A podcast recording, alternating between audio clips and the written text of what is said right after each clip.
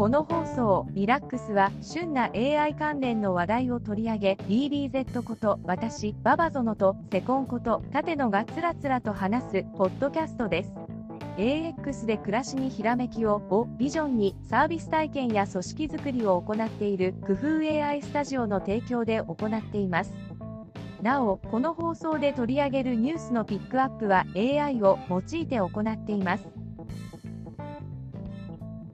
はい、えー、ということで、第5回ですかね、リラックス。今回もちょっと冒頭 AI に喋らせてみたんですけど、えー、また1週間分のニュースちょっとピックアップして喋っていきたいと思います。よろしくお願いします。これ、冒頭音声って先週と変わったんですか、これ、そうなんですよ。ちょっと毎週 いろいろと試しているんですけど、前回はバークっていうものを使ったんですけど、今回は AWS が提供しているポーリーっていうサービスで、えー、作ってみましたっていう、えー、若干内容内容というか作り方が変わっているっていうところですね。若干の差はあるみたいな感じなんですね。そうですね。まあなんというか喋り方のナチュラルさはやっぱりものによって違ったりするんですけど前回よりはちょっとナチュラルかなっていう気はしますね。なるほど。まあ、今後の変化にもご交互期待というところで、えー、早速あのニュースの方入っていきたいと思います。で、まあ、今週1週間、あのまあ、いろいろあって、全部はあの追い切れないんですけど、まあ、A の方からピックアップしてもらったものを中心にお話ししていきたいと思います。まず一つはですね、チャット GPT の3.5ターボ。これのファインチューニングによるカスタマイズが可能になったこれはまあかなり大きな話題となった内容ですよね。そうですね。なんか今までずっとチャット GPT、その1世代前までのものはできてたんですけど、まあ、できなくなってしまっていたので、まあ、今回またまた新たにできるようになったっていうことですごく注目されている話ですね。まあ、その、まあ、ファインチューニングって何なのかっていうところの疑問もあるかと思うんですけど、まあ、ざっくり言うと、えっ、ー、と、チャット GPT の機能はそのままで、独自の喋り方とかデータをちょっと追加させてカスタマイズできるものって思ってもらったらいいですよね。そうですね。で、今回、まあ、ファインチューンの、まあ、僕自身はやってないんですけど、内容を見ると、まあ、今まで OpenAI が提供してきた API 通り、なんか複雑なファインチューン、要するに例えば、自分の会社が法律関係のことをやっていて、山ほど法律の文章があるんで、それを読ませたら法律に特化したチャット GPT が作れるかっていうと、そういうタイプの fine-tune ではなくて、そのチャットの受け答えの応対とか、表現のニュアンスとかを、まあ、結構短いデータでいい感じに作れますよみたいな感じのものなので、何かその独自性があるデータセットから、なんかもう法律特化のチャット GPT を使いたい、作りたいみたいなことは、多分このファインチューニングのやり方だとできないのかなという感じがしていて、ただ、その代わりにその言葉の表現とか、まあ、ちょっとしたカスタマイズをしたいみたいなことがすごくやりやすくなったような fine-tune の方法なのかなと思って見てました。うんうんそうですよね。まあ、例えばその企業さんが提供するチャットボットの、まあ、丁寧にしたいとか、ちょっと面白い口調にしたいとか、そういうのにはすごくあのマッチするかなと思っていて、うん、で学習させるには通常結構大変なんですけど、うん、AI のこの場合、えー、チャット GPT の場合はデータさえ作れば、あとはまあボタンポチッとすればまあ作ってくれるので、そういった意味でもまあちょっと便利でいいかなっていうところですかね。そうですね。まあ、ただ結構ユースケースが難しいなって思っていて、値段もかなり高額になってしまう。その元々の GPT3.5 を使うよりだいぶ値段が跳ね上がるっていうところと、まあ、今話したような内容って実はそのちょっとしたそのプロンプトのチューニング等々でできたりっていうところがある中で、まあ、どういうふうにこのファインチューンの API が利活用されるのかっていうのは、まあ、僕自身あんまり利活用できないんじゃないのかってちょっとイメージしちゃったんですけど、結構やっぱり今いろんな方が使われてるんで、あ、こんなファインチューンのやり方もあるんだなっていうところが知れると嬉しいなと思ってウォッチしてる感じですね。そうですね。ちょっとまだ、あの、手探り感があるので、えー、事例とか出てくると、また紹介したいなっていうところですね。うん、そうですね。はい。はい。ではちょっと次に移りたいんですけど、えー、っと、割とこう、個人的に X とかのタイムラインだとそこまで騒がれてなかったんですけど、Excel に Python が搭載されるっていう結構大きなニュースがあったなっていうところで、これ、だいぶ今後の Excel とかは使われ方変わってくるなって思いますよね。そうですね。Excel も、まあ、皆さんご存知の通り、今までその VBA とかそのスクリプト言語をいくつか活用して、プログラミングみたいなのは行えてたんですけど、やっぱり結構この布石にあるなって思うのが、Excel、コパイロット for Excel みたいな感時のそのコパイロットが Excel に乗って、Excel の操作、Excel のデータから何か意味を見出して指示を出すっていうのが、まあ、できるようになっていったっていうのが最近の Excel の動きで、で今回のところはその Python も使えるようになったっていうと、じゃあ、そのコパイロットの Excel と多分将来インテグレートされていって、まあ、大体 Python を使うと何か機械学習でこんな処理をしたいっていうさらに複雑な処理っていうのがすごくやりやすくなっていくんですよね。で、その中で Excel も将来そういうこともさらにできていくであろうということを考えると、まあ、本当に Excel でやれる、その AI によって Excel が評価される幅が、まあ、今回の機能追加によってすごく広がっていくんじゃないのかなっていう意味でも、まあ、すごくマイクロソフトが力入れてやってるなみたいなところが感じられるところでしたね。やっぱりその現状、ただただ Excel に Python、まあ、プログラム言語ですけど、が使えるようになったってなると、まあ、それを書ける人じゃないと使えないんですけど、まあ、そこがコパイロットとかによって自然言語とか、そういったやり方で、書き方は知らないんだけど、使えるようになってくると、できることが大幅に広がってくるので、まあ、それこそデータの分析とか、グラフ作成とか、まあ、いろんなことに使えて、また業務効率がすごい上がっていくそのためのまあ布石なんだろうなって感じですよね。そうですね。これが多分後々非常に効いてきて、なんか Excel に指示を出すと、なんか Python が裏側で動いていい感じに教えてくれるみたいな未来が確実に来るのかなと思うんで、まあ、なんかね、華々しくはパッと見はないんですけど、すごく重要な機能追加なのかなと、はい、思いますね。うん、ちょっと今後もマイクロソフト製品については要チェックっていう感じですね。ですね。はい。じゃあ次の話題に行きたいんですが、えっ、と、先週もまあちょっとだけ触れたかなとは思うんですけども、えっ、と、東京大学のあの松尾研究室さんですね、が、えっ、と、新しい大規模言語モデル、ちょっとオープンソースっていう記述についていろいろと回ったんですけども、まあ、公開されたっていうのがありましたねっていうところですね。そうですね。で、この辺ちょっと今週の記事って、まあなんか毎週同じようなトピックを割と話しがちなところもあって、大規模言語モデルが毎週のように公開されてるよみたいなところがあったり、あとは最近、生成 AI の著作権関係のことことがあれこれ起きてるよみたいなところが、ニュースとしてはいろいろトピックとして取り上げられてるんですけど、なんかその辺の話すと、あ先週同じような話してなかったっけ？みたいな感じのニュースもちょっと今週は割と多めだったんで、ちょっとその辺は飛ばし飛ばしで話していきましょうか。そうですね。えっ、ー、と、まあ、実は AI にピックアップするニュース以外にも、我々があの独自に選んだものもありましてですね、その辺もちょっと紹介していきたいなと思います。はい、で、えっ、ー、と、ままず一つですね、これ何と説明すればいいのか、ちょっとタイトルに迷うんですけれども、えー、これブログですかね。ブログのタイトルをそのまま読み上げると、プログラミングに挫折したなら AI お姉ちゃんに任せなさいっていう、えー、ものがちょっと流行ってましたっていうところですね。そうですね、タイトルだけ見ると、おなんだこれみたいな感じに見えるんですけど、やっぱり内側の記事を見ると、まあ、どんなことをやってるのかっていうと、やっぱりなんかいろいろなことをやるのにモチベーションは大切で、そのモチベーションを持つ源泉だったら、AI でこう、お姉ちゃんキャラを作って、その人に、まあもちろん GPT 的な意味だとそういうキャラ付けを持たせて会話させるっていうのもそうですし、そもそもビジュアル面で言ってもそういうそのキャラを作り出してしまおうみたいなことを結構ちゃんとやっていて、すごい面白い記事ですよね。そうですね。まあやっぱりその機械的な会話でも情報が正確だったら嬉しいんですけど、そこに自分の好きなキャラクターの口調とか、まあ、この記事の中では実際に画像を出してくれたりとかっていうところまでしっかり、うん、あの、なんですかね、自分用にカスタマイズされてるっていうのがあって、で、これ多分、あの、記事を読んだら割と誰でもできちゃうことなので、なんか簡単なことでこんな楽しくなるんだったら、すごいなって思える記事でしたね。そうですね。はい。えっ、ー、と、まあ、この辺の記事はまた、あの、ポッドキャストの方にも貼り付けますので、えー、ご興味ある方は見てくださいっていうところで、えー、その他で言うと、あとはそうですね、えっ、ー、と、まあ、結構話題に出やすいんですが、えー、Facebook でおなじみのメタ社ですね、が、また、あの、なかなかすごい音声、えー、系のモデルを出したっていうのが、まあ、騒がれてましたね。そうですね。まあ、今回、その Seamless M4T っていうモデルを、まあ、またメタ社が出しまして、で、このモデルって何かっていうと、まあ、よくマルチモーダル学習っていういろいろな、その、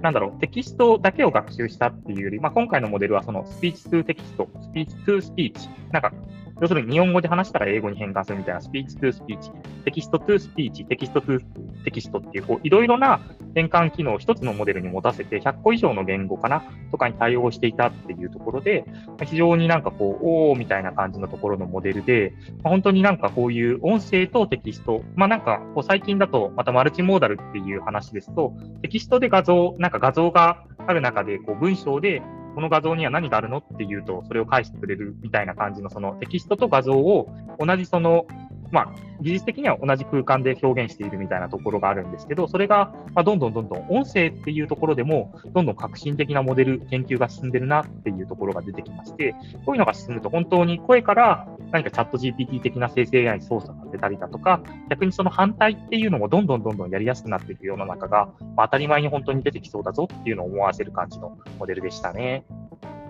そうですね、もうあの、まあ、既存の先ほどの話にもありましたけど、できることがすごく増えているので、まあ、この音っていう分野については、今後もすごく要注意、要注意というか、注目したいところですよね。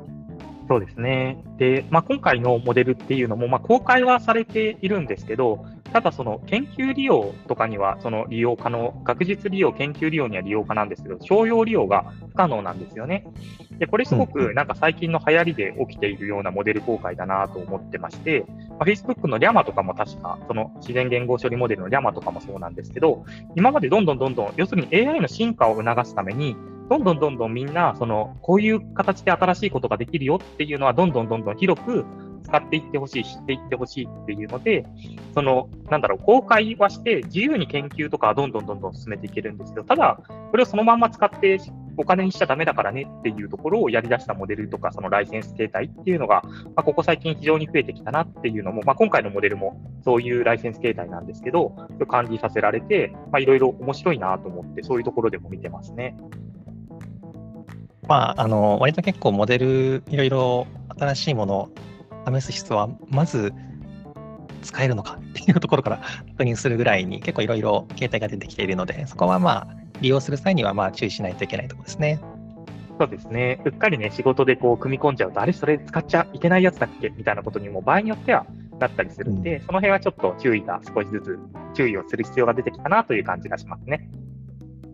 はい、なので皆さんもちょっと使う際は、えー、利用規約とかをよく読んでくださいねというところですね。はい。で次に行くと、まあ、これもちょっと面白いんですけど、マッキンゼーさんですね、有名なあの外資の、外資というか海外の企業さんですけど、が、えーと、社員向けのジェネレーティブ AI ツールを公開したよっていう、うん、なかなか興味深い内容ですよね。おこれ結構、馬場園さん的にどの辺興味深かったですか？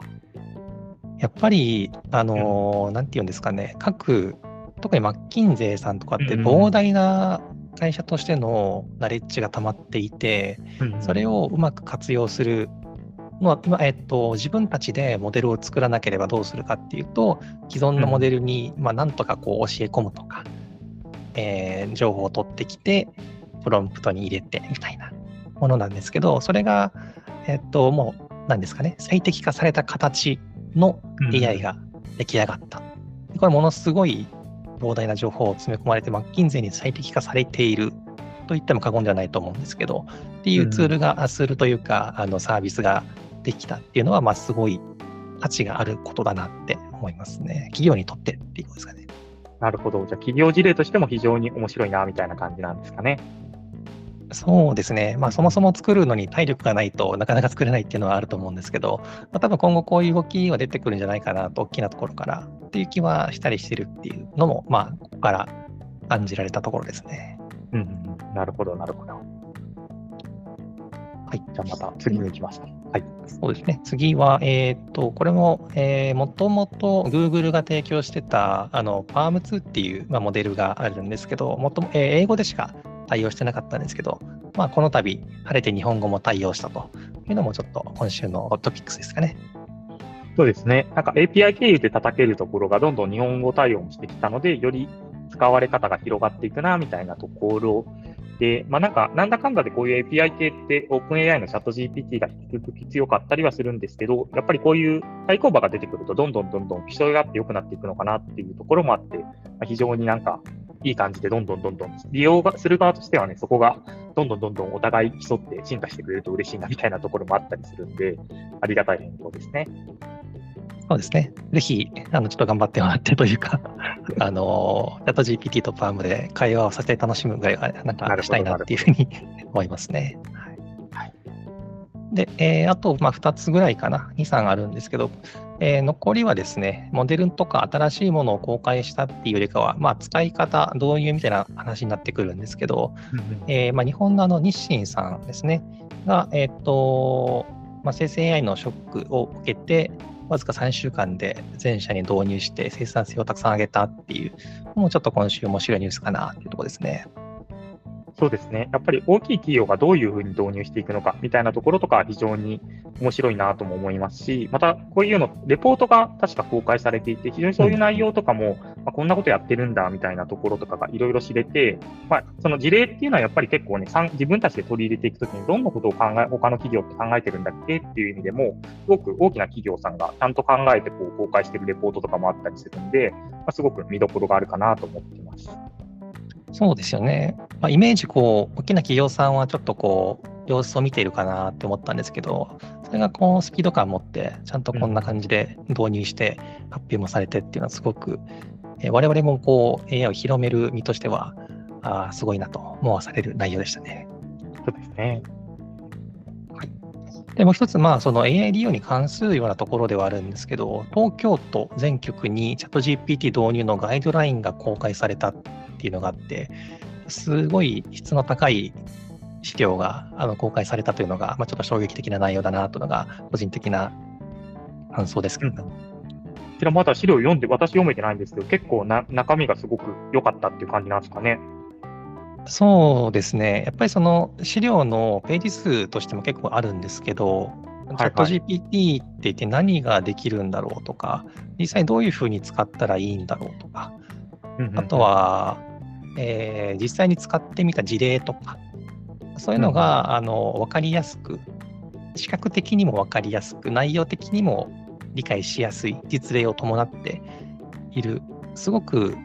誰にでも、どこにでも、どの企業にでも多分使えるんじゃないかなっていう、そんなガイドラインになっているので、でそれが、まあ、東京都のところであの職員に対して配布されたっていうのが、すごいなっていう感じですね。なるほど。じゃあもう本当にそういう分かりやすい資料が非常に配布されたんで、まあ本当、なんだろう、こう生成 AI に興味あるけど、どうしたら？みたいな、ガイドラインどうしたら？みたいな。人たちにとっては、すごく参考になるような内容なんですね。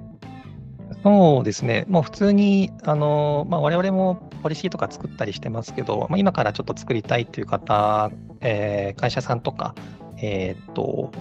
にはまあすごく参考になるので、まあ、一度こうお勧めしたいなっていうレベルのものでしたね。うんうんなるほど、なるほど。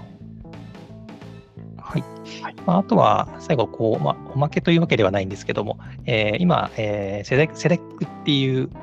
えー、何の略だったかな、えー、 Computer Entertainment Developers Conference っていうのが確か正式名称だったと思うんですけど、うん、えー、まあ、ゲーム、ゲーム系なのかな？の結構あの、リアルイベントっていうのが、えー、カンファレンスかな？が行われていて、結構 AI 系の発表もあって、まだ自分は中身全然追えてないんですけど、えー、すごく盛り上がってるなっていうのが、まあ、今週のトピックかなってところですね。